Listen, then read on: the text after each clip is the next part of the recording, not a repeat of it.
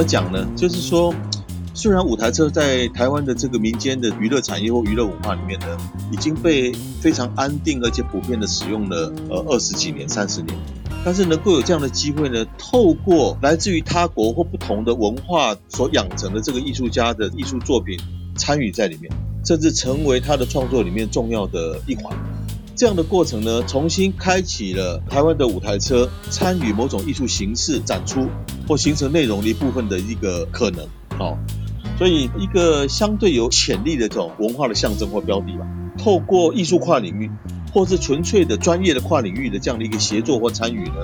呃，它体现了一个未来跟愿景。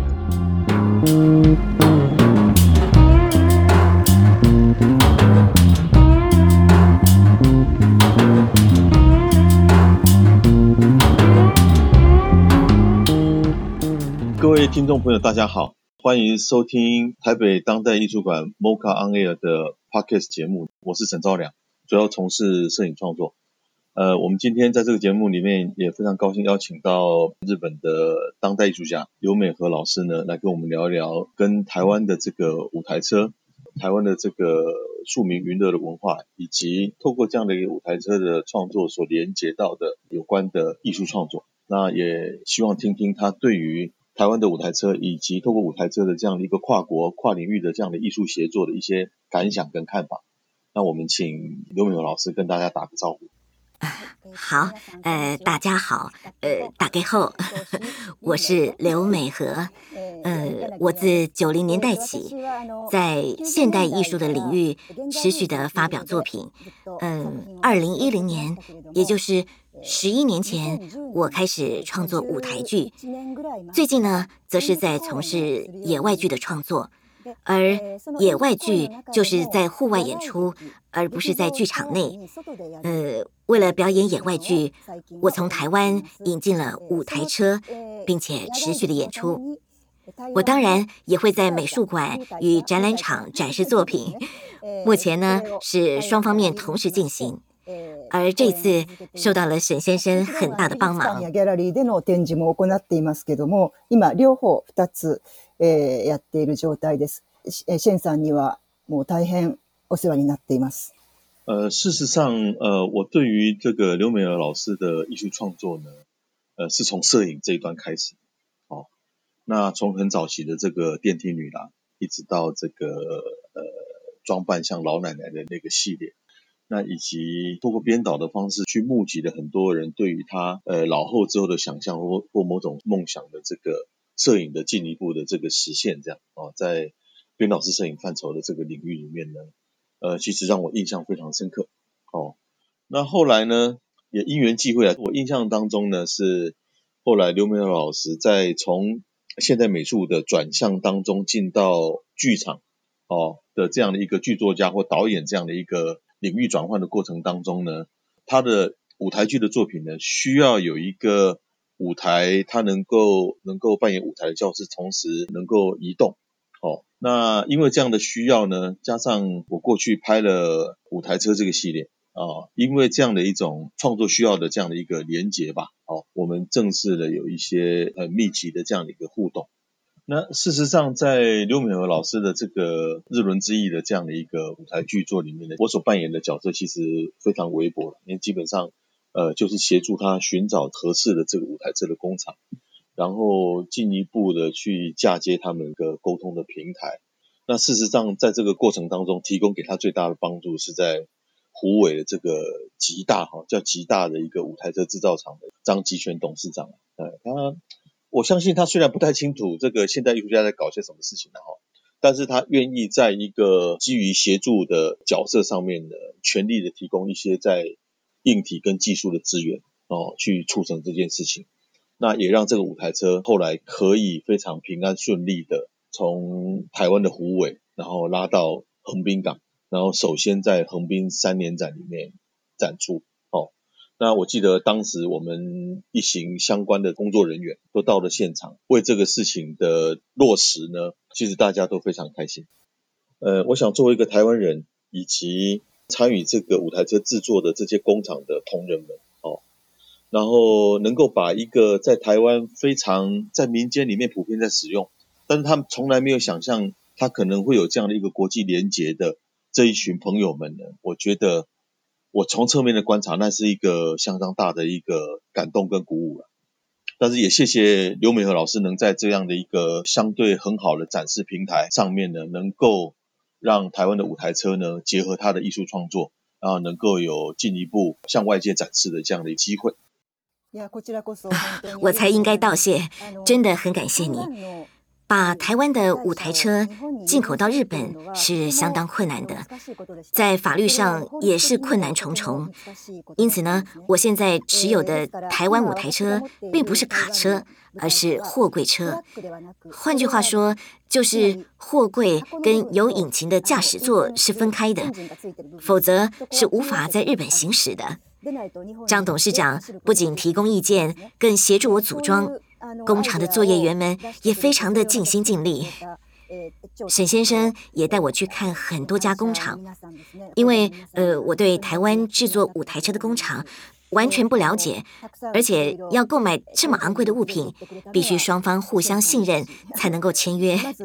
沈先生一直居中协调，增进我们之间的信任。我想这是促成这件事情的关键。呃，事实上。五台车打造完成之后要起运呢，让这个车子呢从工厂里面呢被拉往港口，再安排出关往这个横滨的过程。这样，呃，在日本要去保存或是停放一部五台车哈，像卡车一样，像 Seven 的物流车一样，这样的一种体积的车辆呢，其实没有我们在台湾想象中的那么容易。在日本社会里面，那他如何去安顿这部车子哈，这个事情我我觉得这里面一定有很多的曲折。哎、呃，对，呃，五台车是二零一四年从高雄搭船到横滨的，然后呢，再从横滨港移动到横滨国际艺术展进行短暂的展示，然后呃，结束横滨国际艺术展的展览之后呢，我们又移动到了大阪的工厂里面，然后就一直保管在大阪的工厂里。而那间工厂呢，其实没有在生产了，只剩下了一块空地。那里除了我之外，还展示了许多现代艺术家的大型作品，呃，有点类似开放式典藏。大约一年一次，我们会举办展览，向观众展示舞台车。是的，因此呢，舞台车在日本是一种现代艺术的作品。呃，换句话说呢，工厂老板是赞助者吗？是的，工厂老板很喜欢现代艺术，对我们提供许多协助。呃，他在大阪是相当知名的人物，呃，因此呢，我的舞台车在日本相当的受到重视，跟在台湾的待遇或许不太一样。舞台车外出的时候，一定有保全看管，晚上呢也会有守卫，不会让舞台车落单。它是一个非常宝贵的作品，因此也很花钱。警备が必ずついて、夜は决してあのあの舞台车だけにならないように警备员がついたりとか、えー、あのとてもあの作品として大事にあのしています。だからとてもあのお金もかかりますね。 呃，回到日轮之翼的讨论啊，就是为什么会有这样的一个想法，想要有一个日轮之翼的演出，也谈一谈这个剧作本身的小说的背景，以及他吸引刘美和老师的地方。对，《日轮之翼》呢是日本小说家中上健次的作品，他是在一九八二年出版的。中上健次呢已经于九零年代过世了，他离开人世了。呃，《日轮之翼》这本小说呢是在描述日本某个受到歧视的地区。其实日本有歧视结构，就是跟天皇制度有关的问题，在以前就是很严重的社会问题。从前有一座受到歧视的小镇，里面住着七个老奶奶。他们离开家乡，卖掉房子跟土地，得到了一台货柜车之后，就展开旅程。是这样的故事。他们去了日本最大的神社伊势神宫，还有走访孔山。他们造访各处的圣地，最后来到了皇居，也就是天皇的住所。最后就消失在黄区里面，有一点点魔幻现实主义的要素，是相当特殊的小说。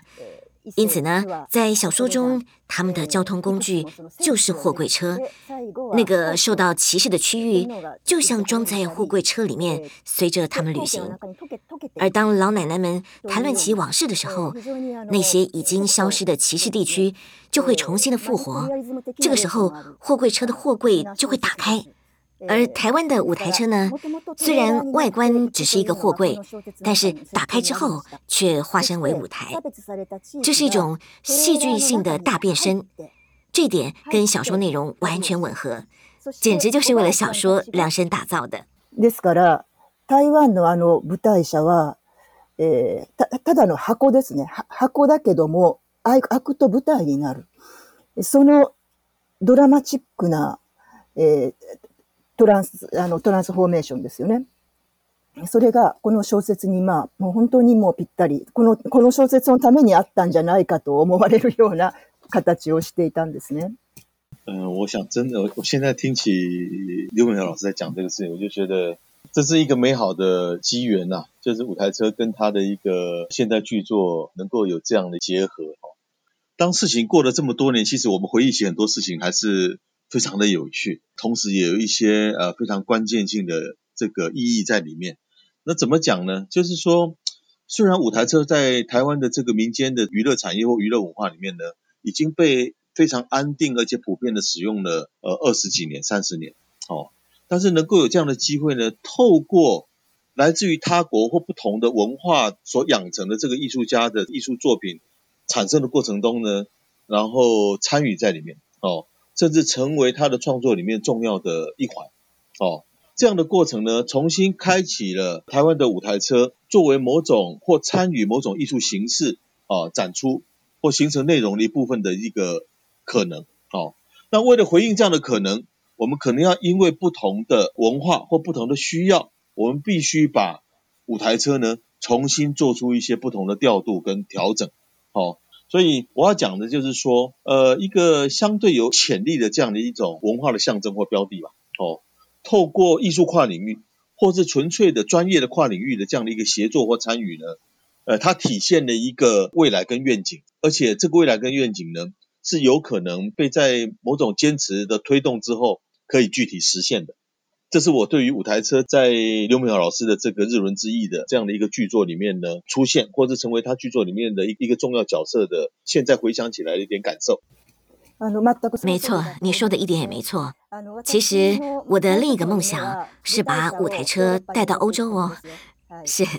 我希望能够让德国宾士的车头来拖曳我的舞台车。台湾的大众文化，呃，也就是舞台车会受到现代艺术的瞩目，这是理所当然的，因为它充满了刺激性，而且呢，它也展现了舞台剧的本质，就如同我刚才说的货柜，货柜呢，它是一个密闭的空间吧，它是封闭的，但它会戏剧性的全部打开，而打开之后呢，就是户外了。也就是 outside，但表演之后呢又关上，所以呢，从舞台剧的历史来看，原本舞台剧是没有剧场的，全部都是在户外演出，也就是在天空底下演出的。不仅古希腊戏剧是这样子，罗马时代也是一样的，而在莎士比亚的时代开始兴建剧场。不过，尽管如此，还是有一半依然是在户外演出的，只有观众席有棚子。后来呢，随着剧场逐渐兴盛，才变成了完整的密闭空间，外界都听不见声音，外面的人不知道剧场里面到底在演什么，这使其失去了原有的功能，成为坚固的密闭空间。而这个呢，就是舞台剧的演进。因此，舞台车是让舞台剧回到数千年前的模样。换句话说，舞台车它拥有能够让舞台剧回到原点的力量。ですから、あの舞台车は、え、演剧を何千年も前の昔に戻す、つまり一番原点に戻す力があるものだと思いますね。呃，等刘美老师的要去德国的事情。 确认的时候，我们应该组个团去应援他。呃，是，呃，我想请问沈先生一个问题，嗯、呃，你一直拍摄竹地市场这些纪实类的照片，但是，但你在拍摄舞台车的时候，摄影的风格变化了吧？我想知道原因是什么。而我呢，也产生了同样的变化，因为我之前从事现代艺术的创作。而现在呢，则同时举办野台剧，因此所谓的大众文化，呃，台湾的大众文化也大幅影响了现代艺术。我觉得这是一件很好的事。是的。台湾の大众文化というものが大きくその现代美术の分野にも影响することになった。嗯，これはあの私は素敌なことだと思っています。はい。呃。 事实上，我在拍五台车 Stage 这个系列的时候，其实刚开始启动呢，是跟台湾的这个康乐队歌舞团。我后来出了一本书，叫《台湾综艺团》，主要是针对台湾综艺团的这样的一个记录呢开始的。哦，那当时呢，因为在寻找各地演出的台湾综艺团的过程当中，我不断的发现五台车这样。哦，那我后来呢就想说，我应该把五台车作为一个独立的系列呢，开始发展我的创作。好，那基于这个发现呢，我做了一些不同的尝试，比如说我用黑白的照片方式表现，哦，那或者是我用纯粹的只有五台车的肖像，舍去环境，以及我把五台车放在台湾民间社会里面的各种现实环境里面的这几个不同的状态呢，我分别的有一些测试性的拍摄，然后我做了一些比对之后。后来选择了用彩色，然后同时把五台车作为台湾文化肖像的一种，然后让它跟台湾的民间社会结合在一起，作为主要的这个摄影的这个表现的基调。然后当我确定了这个方向之后呢，呃，选择彩色呢变成我主要的一个表现的形式。同时呢，在拍摄的时间点呢，经过我的观察之后，我也选定在日末的时候。呃，那个时间点，我们做摄影工作人知道，它是我们称为这个魔幻时刻，哦，Magic Hour。好，所以其实整个系列看下来呢，我认为有一个很特别的，那属于在台湾这个海岛气候里面的这种天空里面的一种充满着变化、深邃，然后又带着情感的蓝色的台湾蓝，在 Stage 的照片里面出现的。简单讲，其实我们透过三本书、三本摄影集去讲一个台湾的民间的这个庶民的娱乐文化。包括一开始的 stage 是以没有人的风景作为主要的基调，那接下来 singers and stages，我们把歌手作为人的肖像，以及把舞台车作为台湾文化肖像的一种，呃，进行一个肖像的对应这样。那以及第三本，我们用古典的、比较暖调的、比较温痛的这个黑白的调性呢，呃，做了一些跟康乐的歌舞团有关系的工作人员他们的工作以及他们的生活的这样的一个近距离观察跟会诊。是一个纯粹的这个 documentary 的的系列，这样。那我们透过这三本书，试图去建构一个能够涵盖的一个纵向跟横向连接的一个台湾的庶民的娱乐产业的状态，一个现况这样。嗯，我很喜欢沈先生的作品，其中我最爱这个系列。嗯，就是歌舞团跟舞台车系列，我很喜欢。嗯，纯粹拍摄人像的时候，往往会与作品产生距离感。例如德国的电影百科全书，用那种方式拍摄的话，似乎缺少了一点人类的情感。但在沈先生的作品当中，依然保存着他对人类，也就是对表演者的深厚的情感。而野外剧也有同样的感觉。嗯，举办野外剧的时候，也会遇到下雨之类的问题。所以在遭遇困难的时候，呃，我的意识偶尔会变得很遥远，这是一种不可思议的感觉。嗯，就像一台舞台车停在一望无际的海边，四周有搭建舞台的工作人员。如果我们从空中俯瞰的话，其实是非常渺小的。呃，这就是人类自古不断进行的一种艺术表演活动。这种观点在沈先生的作品还有我的野外剧当中是共通的。但我也很清楚，呃，沈先生是经过了许多尝试，花了很长的时间，才造就现在的摄影风格的。其实，大部分的尝试都是失败的，必须经历许多的测试才会成功。所谓的创作，真的是很花时间呢。十 十个试してほとんどダメなんですよ。何度も何度も実験を重ねないといけないっていう、とてもやっぱりあの作品を作るのは时间がかかることですね。那我想也补充一下，就是宗教之间的关系啊。其实云林嘉义云嘉南这个地方呢，是台湾的五台车文化的一个大本营，它的数量跟体积呢，相对都是多，而且体积大哦。因为这个区域里面的这个庙宇的数量多，神明的数量多。 所以要庆祝生日的这样的机会也多，哦，所以你仔细的去看它，其实这个产业或这样的文化现象，在某一个区域里面，跟地方、跟宗教、跟人之间的关联呢，其实它都是有原因的，哦。那我我想这也是我做跟这个娱乐产业有关系的这样的一个记录，哈，跟填调过程的一些小小的一个收获。所以，信仰跟歌舞团这种艺术表演活动是深刻连结的。呃，当时其实会进到歌舞团的记录呢，也是我觉得我们有没有可能回到对人的理解，去了解他们的工作跟他们的生命这样。哦，因为我们总是从台湾的媒体里面对于康乐歌舞团的这些演出的从业人员的描写呢，都倾向于负面。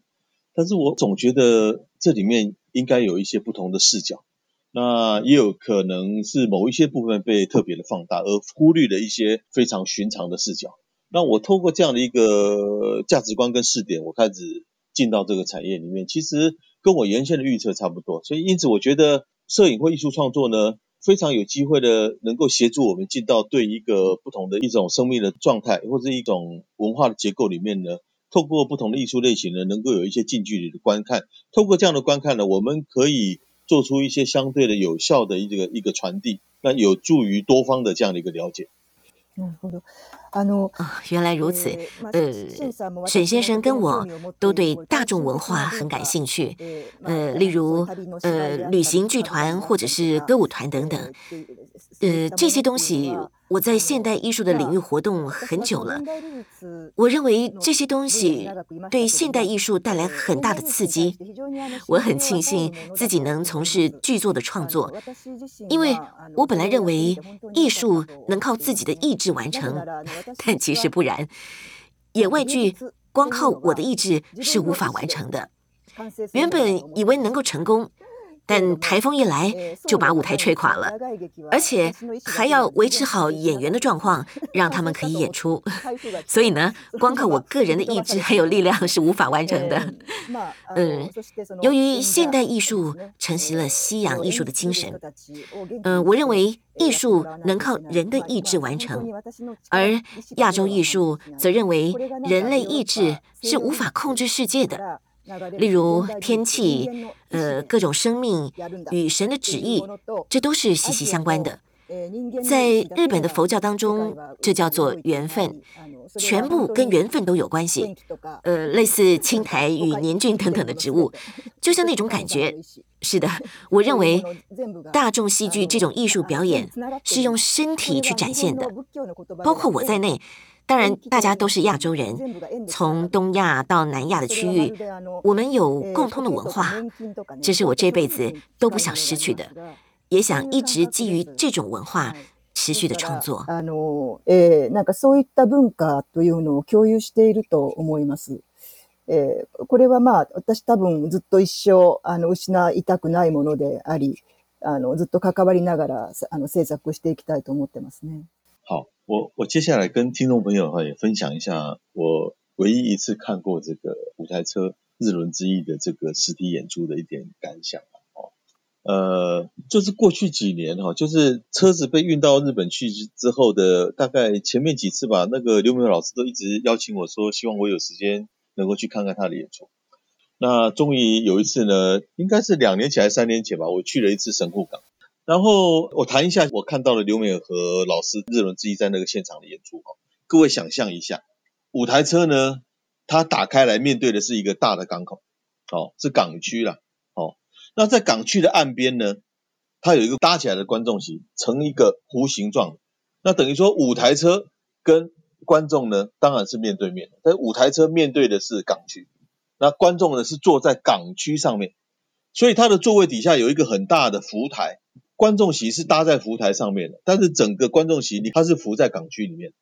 所以那个也是一个入夜之后的演出啦。哦，那观众开始进来，然后慢慢的，大概那个座位就坐满了，然后就在一个大的渔港里面，就是那那那个时间点呢，呃，我就到附近的市场的大楼的顶端看下来呢，呃，是一个很壮观但是很奇妙的一个风景，就台湾的舞台车跟一个日本的这个现代艺术家的户外的剧作的一个结合，这样哦，然后你你也可以发现，就在那个演出的现场的远端哦，可能就是神户造船厂他们在做潜水艇的那种。造船厂围起来，在那边里面打造那种秘密武器的那种现场，跟很庶民的这种鱼市场，然后有一个现代艺术家在那边实现他的梦想，然后还有一些小渔船偶尔开来开去这样哈。我不晓得怎么样形容那个现场，但是现在回想起来非常特别。看了神户的那个演出之后，我就一直在想说，是什么时候在台湾有这样的机缘哦，能让日轮之翼的舞台车跟这个剧作呢？就在台湾的哪一个合适的一个港边哈，做一次类似像这样的演出。嗯嗯，当然，我也是如此的盼望。呃，我也想让自己的舞台车可以返乡归国，但愿如此。那这让我想起来，舞台车作为某种台湾对外的这种文化推动，其实是一个很好的媒介了。那最后，呃，我我我想请教一下那个。刘美和老师啊，因为我知道他最近很努力的在学台语啊，然后也在研究台湾的歌仔戏，呃，那我想问一下，他最近针对这个学台语跟歌仔戏呢，是不是有什么样一个一个新的想法或尝试？嗨，嗯，我现在针对台湾的歌仔戏，呃，不仅担任导演，我也创作剧本，嗯，我已经做了快两年了。本来预计是要在东京演出的，呃，要在去年的五月演出，但是因为疫情的关系就取消了。嗯，后来经历了多次的变更，我们最后确定在今年的十二月会在高雄的魏武营演出。现在呢，我们正针对演出进行最后的准备。呃，其实我当初对歌仔戏并不是很清楚，而知道的日本人其实也很少。所以呢，我很努力的钻研，它真的是融合了台湾各种文化的大众戏剧。嗯，能够指导歌仔戏，我真的感到很荣幸。可以的话，これがあのまあ演出できるっていうのは本当に光栄に思います。 まあできれば期待在在很期待在那个卫武营的演出。是啊，希望卫武营的表演能够受到观众的好评。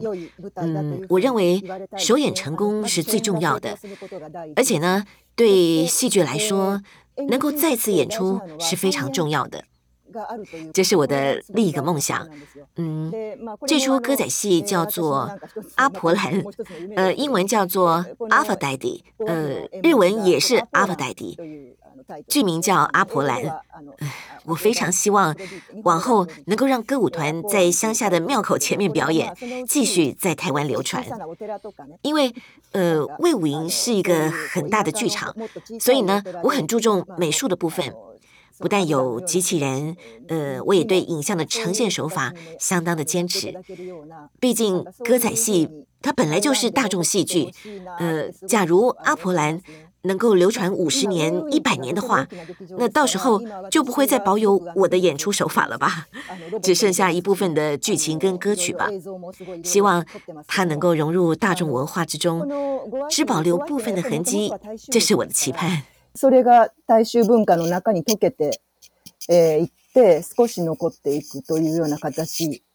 そういうふうになってくれたらいいなと思ってますね。有具体的时间了吗？有的，我们确定从十二月二十五日下午五点半开场。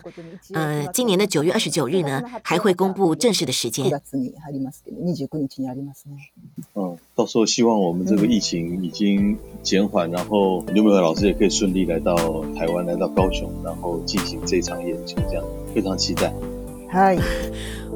我也真心的盼望如此。呃，我跟自己的日本团队这一年半也没有办法去台湾，所以一直在日本持续的准备。ずっとここで日本で准备をしていますからね。请各位务必要来捧场。那呃，因为时间的关系，我们今天的对谈就到这边先告一个段落。谢谢。呃，谢谢大家。谢谢，谢谢大家。